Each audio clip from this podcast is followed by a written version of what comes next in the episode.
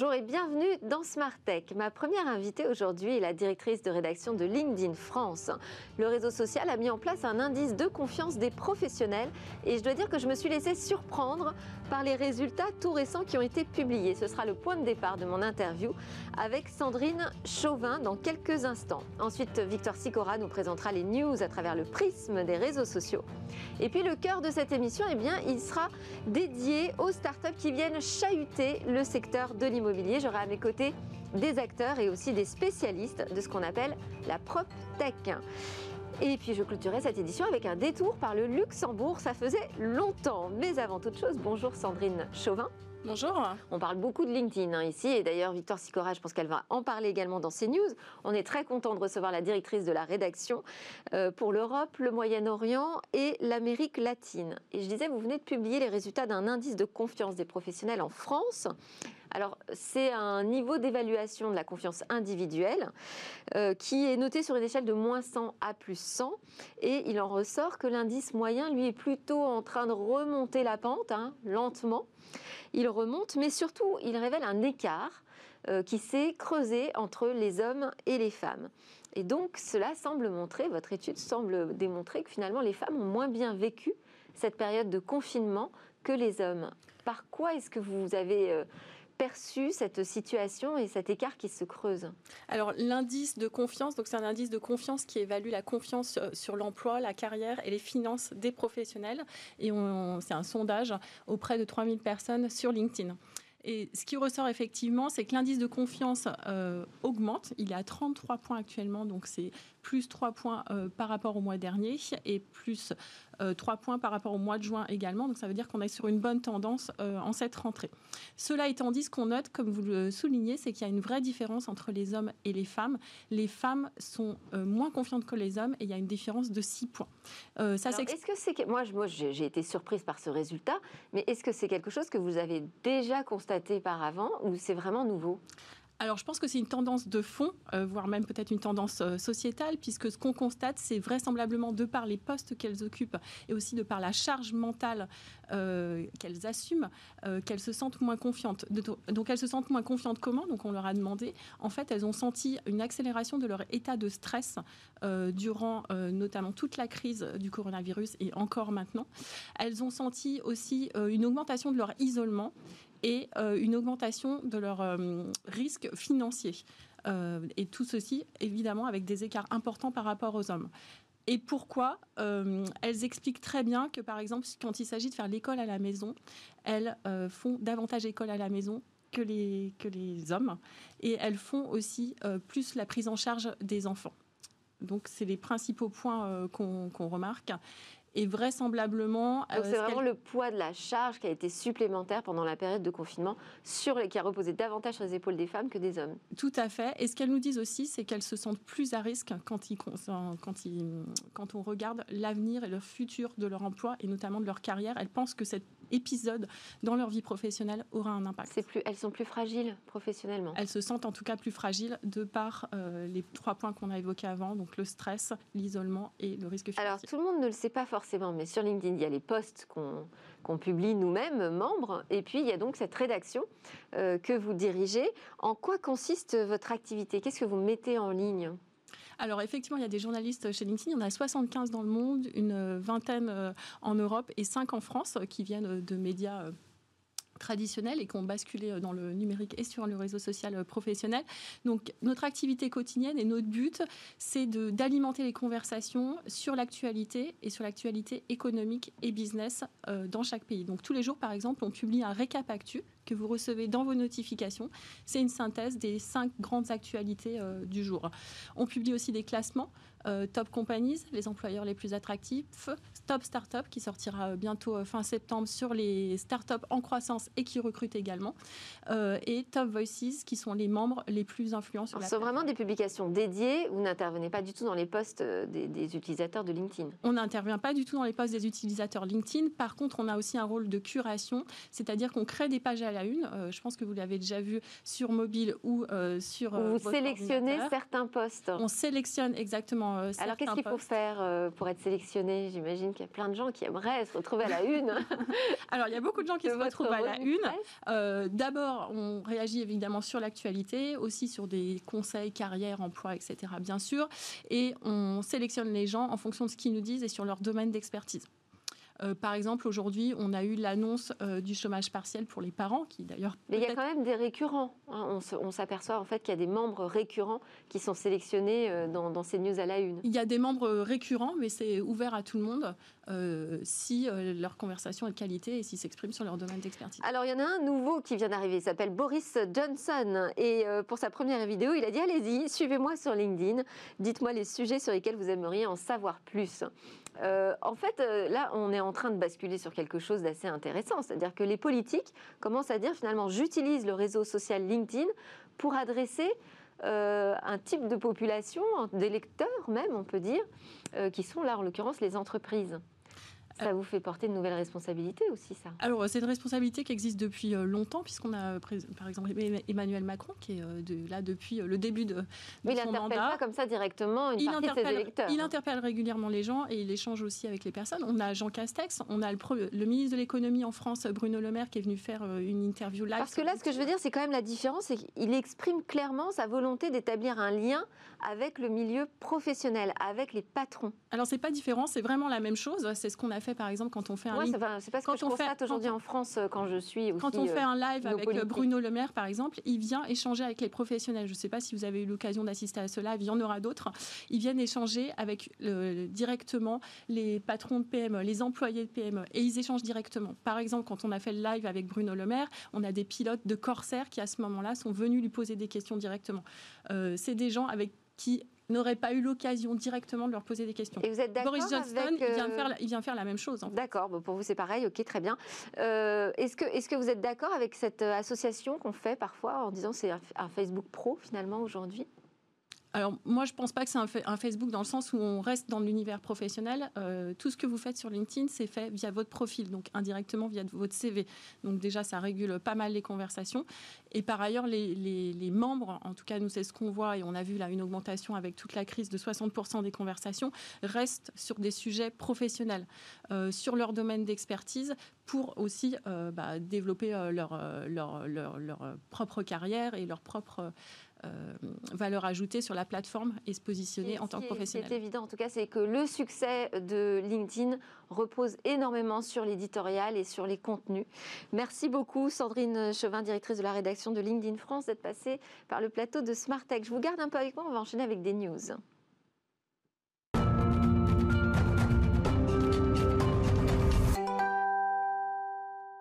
Bonjour Victoire Sicora, qu'avez-vous repéré sur les réseaux sociaux? Alors vous savez, Delphine, se motiver seul pour un footing, c'est pas facile tous les jours et un coach sportif, ça coûte très cher. Alors la solution, ça pourrait être ça. Regardez ce que je vous ai trouvé sur LinkedIn, un coach en hologramme. Et ça fait le buzz. Hein. Beaucoup de personnalités de la tech ont partagé la vidéo et les commentaires sont très enthousiastes. Grâce à l'intelligence artificielle, cet hologramme peut être programmé selon vos envies, vos capacités et vos challenges quotidiens. Et il suffit de définir votre trajet sur GPS en amont. Côté équipement, il faut chausser des lunettes de réalité augmentée leur particularité, elles sont ultra légères et pèsent juste 90 grammes pour une autonomie de 6 heures. L'entreprise GoSpacer a pensé à tout. Hein. Il existe bien sûr une app et il est possible de coupler son hologramme à sa montre connectée. Pour l'instant, le produit n'est pas encore lancé, mais il fait l'objet d'une campagne sur Kickstarter où on peut précommander le set complet pour 194 euros. Voilà, une news sur LinkedIn supplémentaire. on passe à Instagram. C'est sur un compte spécialisé dans les inventions tech Electronic Geeks que je vous ai trouvé cet animal de compagnie 2.0. C'est un chien robot et le moins qu'on puisse dire, c'est qu'il fait plus vrai que nature. Regardez-le s'étirer. Alors la question que se sont posées les internautes, c'est est-ce un robot? Est-ce une animation? Si tout est fait dans cette vidéo hein, pour vous laisser croire un robot dernière génération, les commentaires sont unanimes. C'est une animation et c'est la langue du chien qui aurait trahi le créateur de la vidéo.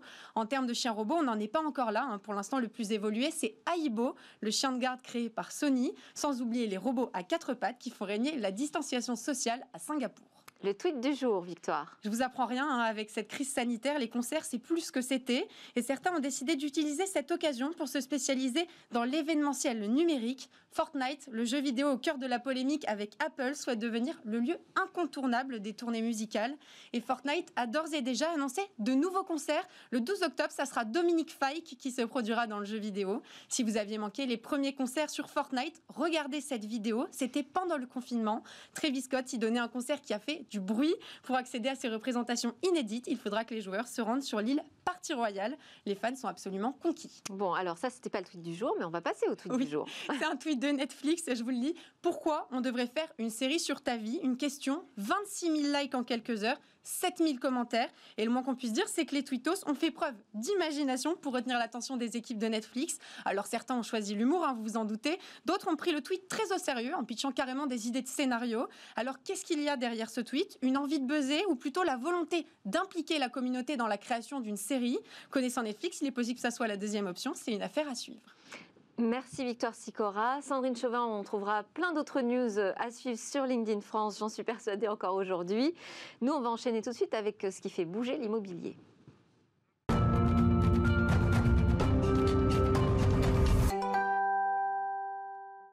Alors, n'allez pas dire à mes invités que l'immobilier se complaît dans un certain immobilisme. A priori, ils sont la preuve du contraire. Je vous les présente tout de suite. Delphine Merle, cofondatrice de Whitebird, qui s'attaque à la transformation numérique des syndics et de la gestion des biens immobiliers. Et Nicolas Kozubek, vous êtes directeur de Propel by MIPIM. MIPIM, c'est le marché international des professionnels de l'immobilier. Et je précise d'ailleurs que la chaîne Bismart euh, sera présente en tant que partenaire média. Jade Francine, vous êtes cofondatrice de WeMaintain, une plateforme de services de maintenance d'ascenseurs qui veut secouer un marché à 35 milliards de dollars.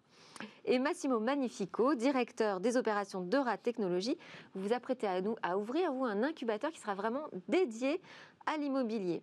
Delphine Merle, un peu de vocabulaire hein, d'abord. Vous, vous êtes une professionnelle de l'immobilier euh, commercial depuis près de 15, 15 ans. ans. Tout à fait. Qu'est-ce que ça veut dire PropTech? Parce que c'est le, raccourci de Property Technologies. Mais qu'est-ce que ça veut dire concrètement de, s'assumer comme une PropTech par rapport à un acteur classique de l'immobilier qui va utiliser Internet comme tout le monde? Exactement. Donc, euh, le, sujet de la PropTech est très intéressant. C'est un, un, métier, l'immobilier, qui, euh, qui a, a, eu un certain immobilisme, on va dire, dans la façon d'opérer euh, ces métiers depuis, depuis quelques années. Et la digitalisation nous, est un levier formidable pour faire évoluer euh, la façon dont on, gère euh, ces métiers de service dans l'immobilier. Euh, et donc la PropTech réunit tous les acteurs euh, qui, ont, qui ont cette volonté de faire avancer les métiers de l'immobilier. Donc des services, euh, donc, comme WeMaintain. Donc c'est pas juste une petite évolution, une petite transformation, la PropTech. Pour vous, c'est vraiment des acteurs qui viennent révolutionner la manière d'opérer dans ce secteur. Tout à fait. Nous, notre objectif, c'est de transformer l'industrie de l'administration de biens, par exemple. On a un réel enjeu sur cette transformation. Nicolas Kozubek, vous, dans quelques jours, on va s'ouvrir le Propel by MIPIM, c'est comme ça qu'on le Absolument. présente euh, c'est donc le rendez-vous, on va croiser tous les poids lourds du secteur de l'immobilier. Euh, cette année, elle est un peu particulière, bien évidemment, puisqu'on est en sortie de confinement et que les événements euh, sont un peu compliqués à organiser. Pourtant, vous avez tenu, vous, à le maintenir euh, de manière présentielle. Est-ce que vous aurez euh, une grande part de représentation de la PropTech lors de cet événement où on retrouvera les historiques comme d'habitude? Alors, l'ADN même de l'événement Propel by MIPIM, qui aura lieu le 14 et le 15, c'est euh, de Donc, créer ce point prochaine. de rencontre. Exactement. C'est créer ce point de rencontre entre les acteurs traditionnels de l'immobilier et les acteurs innovants. Donc, ça Et On a combien de pourcentage euh, entre les deux? Alors, au global, ce qu'on avait l'an dernier, c'est à peu près 40% euh, d'acteurs traditionnels de l'immobilier, 40% qu'on va appeler acteurs tech, et les 20% restants euh, plutôt du profil investisseur.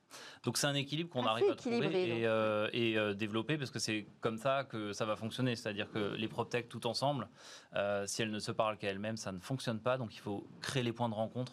C'est absolument fondamental parce que le changement est complexe en vrai et c'est à travers euh, ces rencontres durables qu'on arrivera à faire quelque chose dans cette industrie. Jade Francine, vous au départ, vous n'êtes pas du Sérail. Non, en effet.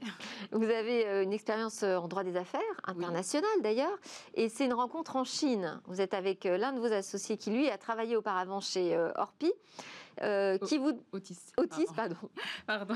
Excusez-moi, Otis, les ascenseurs, euh, qui vous a donné euh, l'idée euh, de changer complètement de direction et donc de vous lancer dans la création d'une plateforme de maintenance d'ascenseurs, une plateforme de service qui, si je simplifie, connecte des techniciens en fait avec des copropriétés? À peu près, oui. Alors là où c'est un, peu plus complexe, entre guillemets, c'est que, en fait, certes, on fait cette partie mise en relation, mais ensuite, on est vraiment derrière en support aussi bien pour apporter euh, tout ce qui est information, tout ce qui est euh, pièces détachées. Donc, c'est pas juste une mise en relation et après, on s'en va. C'est quand même. Alors, qu'est-ce qui, qu'est-ce qui fait que ça n'existait pas? Parce que c'est pas très compliqué finalement d'avoir cette idée de se dire eh ben, on va euh, mettre une plateforme où on peut euh, faire de la mise en relation simplement grâce à Internet, quoi, une marketplace en fait. Je, pense que ça n'existait pas avant parce que justement on en discutait euh, juste, avant de rentrer sur le plateau, c'est qu'il faut quand même connaître ces secteurs qui sont réglementés, qui sont assez, assez enfin, qui sont implantés en fait depuis, depuis toujours. Et donc moi j'ai la chance en effet d'avoir un, associé qui connaissait ce secteur, qui venait de ce secteur, qui du coup a eu l'idée il a essayé de un peu de la faire bouger en interne et vu que ça ne prenait pas ou que c'était trop long, souvent c'est dit bon bah finalement euh, on va le créer. À faire bouger. Euh, on va le créer voilà. Et là où c'est installé. Et c'est un petit peu différent aussi, c'est que certes, on s'attaque à la copropriété, qui est un marché important, mais aussi finalement, euh, là où on apporte beaucoup de services, c'est sur tout ce qui est immeubles de bureaux. Aujourd'hui, 70% de nos, des ascenseurs qu'on maintient sont dans des immeubles de bureaux en, Ile-de-France. Et il y avait vraiment un besoin de réactivité, de transparence de l'information, et on a su y répondre. Et vous aviez quelle image du secteur avant de rentrer dedans? Ah, euh, bah, je ne sais pas, qu'est-ce que vous en pensez, vous? Ah non, c'est une question que je vous pose à vous. Oui, oui, non, mais bon, euh, parce que je crois qu'ils connaissent bien ce, secteur. Bah, un petit peu finalement assez fermé euh, à, l'innovation, euh, assez peu de diversité euh, au sein des, des effectifs. Euh, voilà, pour moi, c'est le mmh. milieu un peu old school, masculin. Enfin voilà, là j'y vais. Et finalement, c'est là où on se dit, bah, c'est parfait, il y a plein d'opportunités pour faire un peu bouger les, les lignes. Et c'est vrai que quand on est euh, outsider, comme moi je l'étais, c'était plus facile. Euh, c'était plus facile. Massimo Magnifico, Eura Technologies, donc c'est un incubateur de start-up. du coup, on trouve tout. Hein. On trouve des deep tech, de la fintech, de l'e-commerce, de la robotisation. comment est-ce que vous classez la prop tech en matière de dynamique? Clairement, vous l'avez dit, euh, tous les secteurs que vous avez cités sont les secteurs qu'on a, euh, nous, adressés en premier. Donc ça veut dire que la PropTech arrive finalement assez tardivement. C'est le petit dernier. C'est le petit dernier. Euh, sur un marché qui est évidemment porteur d'une valeur énorme, hein, je pense que c'est 20% du PIB mondial, l'immobilier. Donc on voit bien le potentiel que ça peut amener. Par contre, le numérique n'a pas encore impacté de manière significative ce milieu. Et c'est à ça qu'on s'attaque aujourd'hui. un, parce que on commence à avoir une émergence de start-up dans ce domaine qui sont issus de notre propre écosystème ou de l'écosystème français en général. Euh, mais deux aussi parce que les acteurs de l'immobilier aujourd'hui s'adressent à nous pour les aider à innover euh, et, à trouver des solutions et des innovations durables. Alors pourtant, ça fait quelque temps qu'on voit, euh, par exemple, les agences immobilières proposer des visites virtuelles à 360. C'est quand même pas tout nouveau, ça, par exemple. Oui, c'est vrai. C'est vrai que ça, c'est pas tout nouveau. Par contre, il y a beaucoup, beaucoup de choses à faire aujourd'hui, notamment dans les immeubles et, et en relation en B2B. Euh, notamment sur des sujets comme euh, les services à l'usager, mais aussi sur le traitement de l'énergie, par exemple. Alors, Delphine Merle, vous, avez quand même quitté une boîte du CAC 40 hein? Tout à fait, pour me lancer dans, les syndics et la gestion locative. Oui, c'est ça. Donc euh, là, tout récemment d'ailleurs, en 2020, tout à fait, l'aventure a démarré pour vous. Vous êtes associé à un entrepreneur de la tech, vraiment, qui s'appelle Benoît Richard. Et, et, ensemble, donc, vous montez Whitebird. L'idée, c'est de vraiment donner un coup de pied dans la fourmilière. je pose cette question là pour voir un petit peu d'où on part, quoi. Tout à fait. C'est vraiment notre ambition, c'est de transformer le métier du syndic et de la gestion locative pour euh, passer d'un métier. Il n'y avait pas moyen de le faire de l'intérieur. Ah ben, on fait de l'intérieur. Nous, nous, on est administrateur de biens. Non, je veux dire de euh, l'intérieur, ah. là où vous étiez. Alors oui, euh, là où Unibail, voilà, tout à fait. Unibail Rodam Covatul, qui est un, opérateur de, surtout de centres commerciaux. Donc là, je m'attaque plus au, marché du logement. Euh, voilà, donc euh, donc c'est des marchés différents euh, et en B2B et en B2C. Donc donc c'est effectivement un marché assez assez profond. et donc sur la, la, question de la gestion des immeubles en relation avec le copropriétaire, le digital est un super levier pour en fait nous transformer d'acteurs, on va dire de la, de la paperasse et de l'administrative en acteurs de la valorisation du patrimoine de nos clients Et c'est ça qu'on fait aujourd'hui euh, grâce à l'amélioration de nos process euh, du, euh, et d'une plateforme numérique qui soutient cet effort de transformation de ce métier. Et c'est quel type de technologie qui permet de faire ces petites révolutions au quotidien? Des applications mobiles? Des marketplaces? Qu'est-ce que vous utilisez concrètement Alors concrètement, on va donner des, des exemples conc- concrets. Euh, notre objectif d'ici fin 2021, c'est d'avoir zéro papier pour nos collaborateurs, donc euh, de, de- de gagner énormément de temps dans la gestion administrative des biens. Aujourd'hui, on observe déjà depuis le début de l'année euh, environ euh, une quinzaine de pourcents de, gains de productivité pour, nos équipes, avec l'objectif euh, qu'elles puissent passer 70% de leur temps sur le terrain. Parce que nous, on a un métier de terrain, on ne fait pas de l'immobilier derrière un ordinateur, on fait de l'immobilier en étant sur place, en connaissant le réseau des fournisseurs, en connaissant les clients, en connaissant les, particularités d'un immeuble. Et donc nous, vraiment, notre objectif, c'est que grâce à cette plateforme digitale, nos collaborateurs puissent passer du temps là où ils créent de la valeur. Nicolas Kozubek, vous, vous de- euh, la semaine prochaine, j'ai demain, non, on n'y est pas encore. La semaine prochaine, au salon, euh, vous allez avoir de très belles têtes d'affiche Mhm. que je serais ravie d'inviter ici, vous savez, notamment Steve Wozniak, cofondateur d'Apple. Qu'est-ce qu'il vient faire euh, sur un salon de l'immobilier Expliquez-moi. Alors, une des façons, à notre avis, de transformer euh, l'immobilier, c'est aussi de donner de l'air et donner des perspectives et d'inspirer. Et notre programme de conférence est à la fois euh, composé d'intervenants qui sont des experts de l'immobilier, mais d'autres qui, à travers euh, leurs innovations sur d'autres secteurs, vont pouvoir inspirer et ont déjà inspiré euh, beaucoup de gens. Je pense qu'autour de cette table, beaucoup de gens ont Apple quelque part, pas très loin. Il y a sans doute une raison et quelqu'un comme Steve Wozniak, en fait, va être là pour inspirer, donner un regard sur une, sur une autre industrie euh, pour euh, que les gens finalement se disent ok euh, ça peut aussi se passer chez moi et, euh, et je dois être attentif parce que si c'est pas moi qui le fais c'est peut-être le concurrent aussi donc il y a, y a une volonté de créer une dynamique en inspirant les gens à travers un programme, un programme qui ne se limite pas que à des conversations techniques sur l'immobilier. Donc là, vous faites de l'acculturation aussi des professionnels. Exactement, et c'est c'est totalement revendiqué parce que, que- comme vous le disiez, alors pourquoi on ne peut pas le faire de, de l'intérieur? On peut le faire de l'intérieur, ça prend du temps, c'est complexe, c'est euh, des questions de gestion du changement, de, de politique de formation, de politique de recrutement, euh, des enjeux de pouvoir aussi, on est obligé de le reconnaître.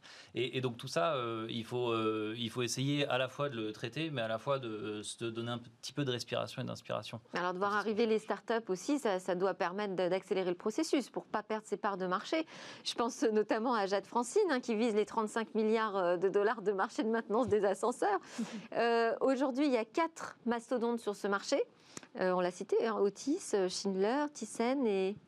Kone.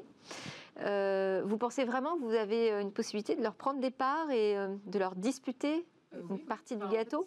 c'est- déjà en cours, enfin, c'est déjà commencé depuis, depuis le début. C'est-à-dire qu'on a, enfin, vraiment, notre démarche a été d'écouter les clients, de comprendre quelles étaient les insatisfactions. On y a répondu, bah, notamment avec beaucoup de digi- digitalisation, mais aussi du service sur le, le terrain. On, se re- on est assez proche de Whitebird à ce niveau-là. Et, euh, et oui, on y a été, on a expliqué, on a répondu à ses besoins, on a prouvé qu'on savait le faire. Donc au début, c'est vrai quand on est start-up, euh, souvent les grands groupes nous regardent en disant, bah, on va voir. En plus, euh, l'ascenseur, ça touche à la sécurité, donc c'est quand même euh, Mm. assez, voilà, tout le monde nous regardait en disant, est-ce que ça a marché, est-ce que ça a marché? En fait, ça a marché. Et du coup, ensuite, le positionnement des grands groupes, c'était, bah, ça marche, je vous en donne plus. Donc euh, nous, notre plus bel exemple, c'est Alliance Real Estate qui a testé sur quelques immeubles en 2019. Fin 2019, ils ont dit, bah, vous savez quoi, en fait, on vous donne tout le parc en Ile-de-France parce que ça nous plaît. Et en fait, on a ça avec euh, de plus en plus de clients où ils nous passent euh, de plus en plus d'immeubles, en fait, parce que, en fait, également, il n'y a, pas forcément d'alternative, notamment parce que euh, dans les grands groupes, donc notamment chez les majors de l'ascenseur, ça prend du temps. Et c'est pas lié du tout au monde de l'ascenseur, c'est juste c'est- des structures qui sont, il y en a qui sont centenaires et ça prend du temps. Il y a des enjeux de politique. Donc euh, oui, on a de la place euh, pour euh, s'attaquer. à ce Commencer à les, à chatouiller un petit peu. oui, et je, et je pense aussi le fait qu'on travaille avec euh, nous, c'est 80% de nos clients, c'est vraiment des grands groupes de l'immobilier. Euh, c'est une preuve que c'est possible en fait que les startups peuvent travailler avec euh, ces grands groupes quand il y a des intérêts communs.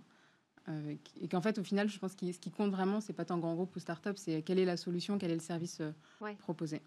Euh, alors, Eura Technologies, je disais, va ouvrir un incubateur, euh, c'est quand Le 23 septembre, 23 septembre, oui, tout à fait. euh, qui sera vraiment dédié au PropTech, donc à l'immobilier. Euh, Qu'est-ce qui justifie ça, d'avoir un incubateur spécifique pour ce secteur? Le potentiel du secteur, la demande en innovation et la demande d'accompagnement également des acteurs. Et là, on ne parle pas que des grands groupes, on parle de toute la chaîne de valeur de l'immobilier. Donc, on est soutenu dans cet incubateur par plusieurs entreprises qui cofinancent avec nous le fonctionnement de, de l'incubateur, c'est à la fois des toutes petites entreprises, on a même le- les notaires d'ailleurs qui, euh, qui nous accompagnent, mais aussi des ETI et des grands groupes. Euh, on l'a vu, c'est hyper complexe de- de- d'innover euh, de, l'interne pour toutes les raisons que vous avez citées. Donc aujourd'hui, ces, entreprises ont accepté de finalement sous-traiter une partie de leur innovation et de faire émerger une partie des solutions et des produits qui vont lui permettre de rester compétitif demain. Vous voyez euh, arriver des, technologies qui sont vraiment disruptives. euh, là, vous êtes en plein dans l'organisation finale hein, de ce salon. Est-ce que vous voyez arriver vraiment des innovations qui peuvent changer la donne sur le secteur de l'immobilier? Euh, alors Massimo Nicolas parlait euh, tout à l'heure notamment euh, de, des questions de développement durable et de maîtrise des énergies. Euh, nous, on organise une startup competition où donc on va sélectionner euh, parmi plus de 150 euh, candidats des finalistes qui participeront mardi prochain à cette grande finale européenne. Parmi elles, en fait, on en a sélectionné deux qui sont sur ces questions de développement durable et de maîtrise des énergies, mais avec des approches extrêmement originales. La, la première, euh, qui s'appelle Géosophie, euh, a en fait euh, décidé d'investiguer les sous-sols pour savoir comment retirer de l'énergie des sous-sols pour finalement produire euh, de la climatisation ou euh, du chauffage euh, au, niveau, au niveau des bâtiments. Donc c'est extrêmement innovant parce que c'est associé à de la recherche et de l'ingénierie extrêmement profonde. Et finalement, ce, ce type de solution, je les trouve très disruptives parce qu'elles apportent un nouvel éclairage, parce que c'est au-delà de l'applicatif. La deuxième, c'est qui c'est de la R&D qui émerge d'une start-up ou c'est qui émerge d'un centre R&D ou d'une boîte plus Ah c'est vraiment d'une start-up. Et Thermotera, qui est une société israélienne, euh, travaille sur euh, l'énergie qu'on peut générer à travers l'humidité. Alors, très honnêtement, je ne suis pas un spécialiste. J'ai été très surpris, mais j'ai regardé les dossiers. euh, et c'est passionnant, en fait, parce que ça dépasse vraiment, encore une fois, simplement un, site web, une application. Il y a plusieurs niveaux de transformation. Et on voit là, potentiellement, alors à moyen terme, peut-être à long terme, des solutions totalement inattendues qui peuvent, arriver. Et c'est intéressant parce que ça, ça lie aussi des talents euh, variés, des talents euh, dans l'ingénierie, euh, des talents commerciaux, des talents tech, qui se retrouvent finalement pour créer, créer de nouvelles choses. Et c'est c'est absolument passionnant quand on, quand on s'y penche. Delphine Merle, vous avez trois activités avec euh, Whitebird. hein. Syndic de copropriété, gestion locative et transactions immobilières. Tout à fait. En quoi euh, ces trois activités, typiquement, avaient besoin d'être repensées selon vous? Qu'est-ce qui fonctionnait moins bien ou plus? Alors sur, euh, sur les, les- deux premiers métiers, donc euh, le syndic et la gestion locative, euh, c'est des métiers qui, qui peut-être continuent à être opérés de la même façon qu'il y, a- il y a 20 ou 30 ans, donc, donc très décorrélés des nouveaux outils de communication. Et avec surtout un état d'esprit peut-être trop éloigné de la, de la satisfaction client. Aujourd'hui, nous, on essaye vraiment de, mettre au cœur de, de nos préoccupations et de, celles de nos équipes la satisfaction client et la valorisation du patrimoine. Je donne Donc, un il y avait exemple. moins euh, d'outils de communication. de aussi. communication. Par exemple, euh, je, je sais que c'est un, un sujet un peu poil à gratter. Il y a beaucoup de gens qui me disent Mais je n'arrive jamais à, à parler à mon syndic, ils ne répondent jamais au téléphone. Ouais. Bah, ça, on me le dit tout le temps. On me le dit tout le temps. Euh, donc, donc, nous, on observe ça. On gère, on gère déjà une centaine d'immeubles. Donc, on, a, on commence à avoir un, un, disons, un, panel qui nous permet de, de- de bien observer ce qui se passe. Et, et c'est vrai que ça, on a, voilà, ça a été un de nos premiers chantiers. C'est comment est-ce qu'on arrive à obtenir un taux de réponse au téléphone correct, voire de 100%. Et ça, c'est ce qu'on vise euh, d'ici fin octobre. Donc là, on a, on a un pourcentage qui ne nous plaît pas encore tout à fait et on vise 100% de réponse au téléphone euh, d'ici fin octobre.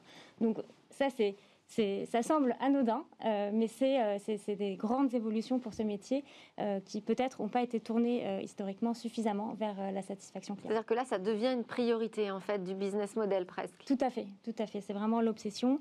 Et, donc, et donc, pour ça, il faut donner des bons outils à nos, co- à nos collaborateurs. Il faut qu'ils soient équipés. Il faut qu'ils puissent être eux-mêmes mobiles. On voit avec la crise du Covid que travailler du bureau, c'est pas forcément la solution. Donc, ils sont tous équipés euh, d'ordinateurs portables, de tablettes, et ils peuvent faire leur travail euh, dans un immeuble avec un, technicien de chez WeMaintain. Il n'a pas besoin de repasser au bureau euh, pour faire valider le devis. Enfin voilà, on est dans une chaîne où en fait l'ensemble des acteurs deviennent mobiles et digitalisés, ce qui permet de gagner un temps incroyable et de surtout de gagner aussi en transparence sur les actions qu'on fait pour euh, améliorer l'immeuble. Euh, Et d'ailleurs, euh, Jade Francine, euh, vous êtes obligé de travailler aussi avec les techniciens justement euh, sur euh, leur numérisation à eux, non? Oui, bah, Ça, change leur métier un peu. Oui, totalement. Bah, pour le coup, c'était vraiment une demande de leur part parce que eux disaient, on, finalement, on, a, on nous propose des outils, mais qui sont pas du tout adaptés à la réalité du terrain. Donc finalement, ça nous prend plus de temps. Euh, il y avait aussi cette, cette impression que parfois il y avait un peu des, des mouchards. Enfin, c'était pas très bien vécu. En fait, la digitalisation était assez imposée, n'était pas forcément bien vécue de la part euh, des, des personnes du, du terrain. Et donc nous, c'était notre- Pourquoi? Parce que euh, elle n'a pas été expliquée simplement ou... Alors, eu il y, avait hein. question, je pense, euh, d'explication, changement un peu euh, brutal. euh, aussi, je pense, un vrai manque de concertation. Donc, nous, c'est pour ça qu'on a vraiment fait cette démarche de toutes les fonctionnalités, tout, tout, tout. En fait, les techniciens sont impliqués. euh, on répond, en fait, euh, à leurs euh, demandes. Euh, on l'a fait même avant, en fait, euh, la partie client, parce qu'on s'est dit, si, si le technicien a ses bons outils, que ça se passe bien, du coup, le client, lui, il aura l'information en temps réel, sans filtre, il saura tout ce qui se passe. Donc, on est vraiment parti du technicien pour mieux servir le, client. Et aujourd'hui, c'est hyper agréable. Bah, en fait, tout se fait naturellement, les rapports en temps réel, euh, des informations. Enfin, c'est beaucoup plus simple. Alors qu'avant, en effet, bah, côté gestionnaire, la, revendication, c'était en fait, je ne sais pas ce qui se passe. Euh, J'ai une panne, je ne sais pas quand est-ce qu'il arrive, je ne sais pas pourquoi je dois payer, je ne sais pas, je ne comprends pas.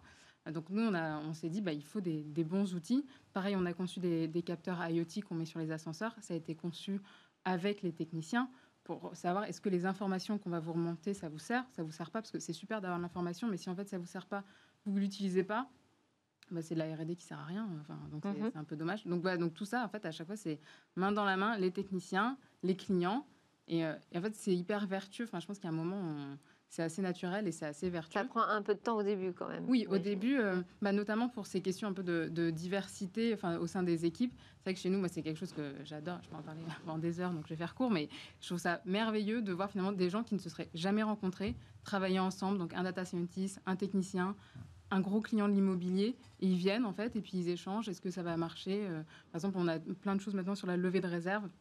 Pareil, je ne vais pas rentrer là-dedans, c'est un peu technique, mais pour les gens de l'immobilier, vous savez bien ce que je veux dire. Et du coup, euh, on a conçu tout ça ensemble. Et en fait, ces, et ces gens échangent, le marketing s'y met aussi, et je sais pas, il y, a vraiment une dynamique très, très vertueuse. Alors ce temps nécessaire, eh ben, souvent euh, on le passe dans un incubateur en fait. hein. C'est aussi à ça que, que servent euh, les incubateurs. C'est donner du temps aux startups, leur permettre euh, de, de travailler avec leur écosystème.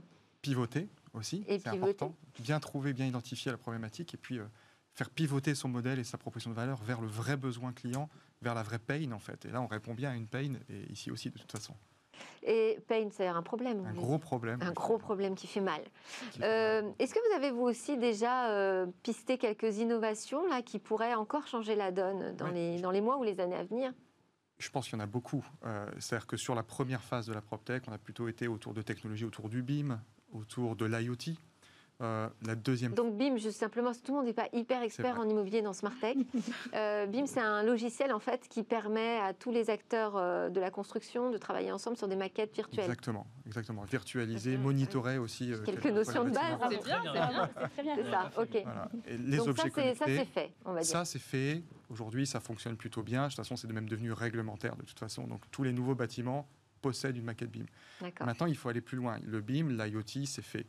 Euh, L'étape d'après, c'est comment est-ce qu'on fait discuter euh, ces IoT ensemble, donc, Donc les objets comment- connectés. les objets connectés, comment est-ce qu'on intègre de l'intelligence artificielle dans les bâtiments. On parlait tout à l'heure de l'énergie. Un bâtiment va devoir demain produire sa propre énergie, mais il va aussi devoir apprendre à gérer le stockage et la distribution de son énergie. Qu'il va devoir, en fonction de la période, en fonction de ses occupants, des usages des occupants, maîtriser euh, la distribution de l'énergie dans le bâtiment pour pouvoir euh, eh bien, finir la journée finalement, puisqu'il devra utiliser ce qu'il a produit uniquement. Donc tout ça, ça va amener de nouveaux usages, ça va amener aussi, euh, grâce à des nouvelles technologies qui sont émergentes, comme euh, on parle de blockchain for things maintenant, et, ou of things, donc la blockchain qui vient écrire finalement une opération et certifier Ça, une pour opération des transactions immobilières? pas que, elle pourrait demain aussi intervenir pour dire l'objet connecté a bien réalisé la tâche qui était intégrée au contrat de WeMaintain.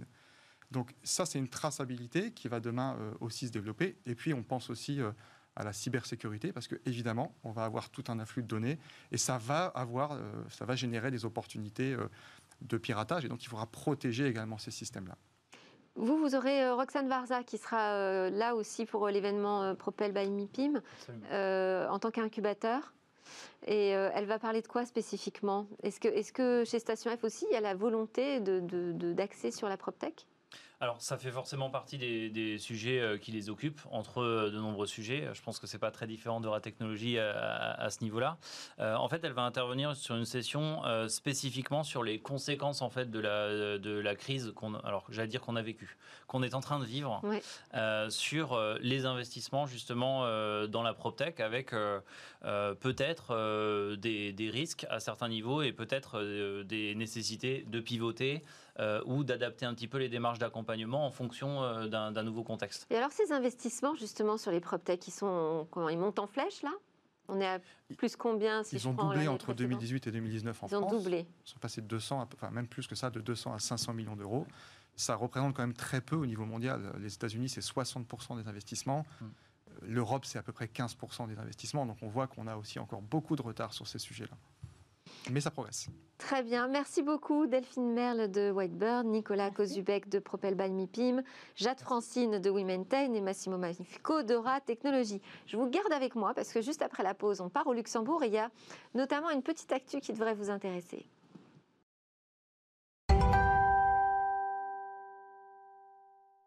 Nous sommes de retour sur le plateau de Smartech. Delphine Merle, Nicolas Kozubek, Francine, euh, Jade Francine pardon, et Massimo Magnifico sont toujours avec moi, les experts de la PropTech.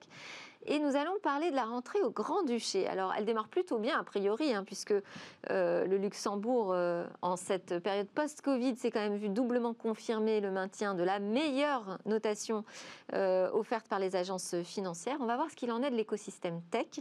Et puis surtout, je l'ai un petit peu annoncé, on va parler d'une actualité, une exclusivité de Silicon Luxembourg à propos de l'immobilier et des PropTech. Bonjour Charles-Louis. Bonjour Delphine. Charles-Louis Machuron, donc fondateur de Silicon Luxembourg. Alors allez-y, annoncez-nous votre exclusivité. Et donc l'exclusivité ce matin, on, s'est bien coordonné euh, puisque c'est une exclusivité PropTech, euh, à savoir que la start-up euh, Coconut, pardon, spécialiste du co-living, vient d'annoncer un premier tour de table de, 110 000 euros associé à une poche de financement de, de 15 millions d'euros euh, donc il y a une dizaine de business angels qui viennent de, rejoindre ce premier tour de table et qui ont confirmé donc à la start-up qu'ils allaient aussi s'engager à, investir et à rénover des, bâtiments pour mettre en place euh, du co-living euh, au Luxembourg. Et alors on retrouve qui derrière cette nouvelle PropTech à succès? Alors déjà derrière cette PropTech, on retrouve voilà, deux jeunes entrepreneurs, Aurélien et, et Nicolas. alors ils se sont rencontrés tous les deux travaillent dans, une banque et puis ils ont eu ce projet de, lancer leur start-up de, de co-living. Aujourd'hui, donc, ils ont réussi à, convaincre une dizaine d'investisseurs, euh, des investisseurs donc euh, très présents dans le domaine immobilier dans le domaine PropTech, puisqu'on parle de Inoway, qui est le leader de, l'immobilier ici au Luxembourg. également voilà, des, entrepreneurs comme Laurent Roche, qui est un, entrepreneur qui investit énormément dans la, dans, dans la PropTech et qui est également le président de l'association LuxPropTech, qui, qui rassemble donc à la fois les startups et les, euh, les entreprises du, du, secteur, une association voilà, très dynamique et aussi très, très récente qui date d'il y a quelques mois. Et puis on retrouve euh, également Jérémy Charrois, euh, qui est un entrepreneur français voilà, bien connu, qui a notamment fondé Lala Lab, voilà, et dont il a fait une exit il n'y a, a, pas très longtemps. En plateau, c'est Business Angels, vous les connaissez un peu? Euh, ces investisseurs et, et, Laurent, euh, oui, c'est des partenaires, euh, des partenaires. On connaît comme toutes ces associations qui font beaucoup bouger.